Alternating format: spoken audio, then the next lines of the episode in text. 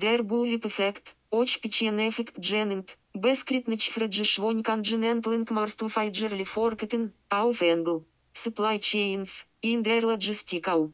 Da ist geschieht häufig durch Stimans und Communications Probleme zwischen den einzelnen Stufen und Wort am so starker, am so weiter man sich Moment kann den in Richtung Horsteller bewegt. Des nicht frage Signal Moment kann den gesendet Wort, Wort also falsch gedutet oder mit Zitwarzagerangen vitor gelitet. FR Juachmlich bestelt den der Inselhandler Deinech gefragt Mensch mit Zasotflichem Sichorschitz bestimmt bim Groschhandler. Am Lieferenpass zu Wormiden, Wort dieser den ebenfalls in Grassier Mensch bim Horsteller bestellen. Dort dai.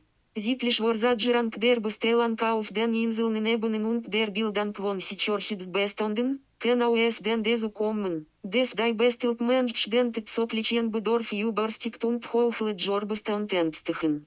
Der Peitschen-Effekt schockelt sich also von Stufe zu Stufe auf. De durch die fehlend oder Menschelhaft Communication immer grassier Menschen bestelt worden. Da ist den aus gelesteten Productions Kapositon, hohen Ledgerkosten und eventuell sogar so veralteten oder verdorbenen Produkten. Der Bullwhip-Effekt ist deshalb in which Tiger Factor auch im Risikomanagement des Supply Chain Managements.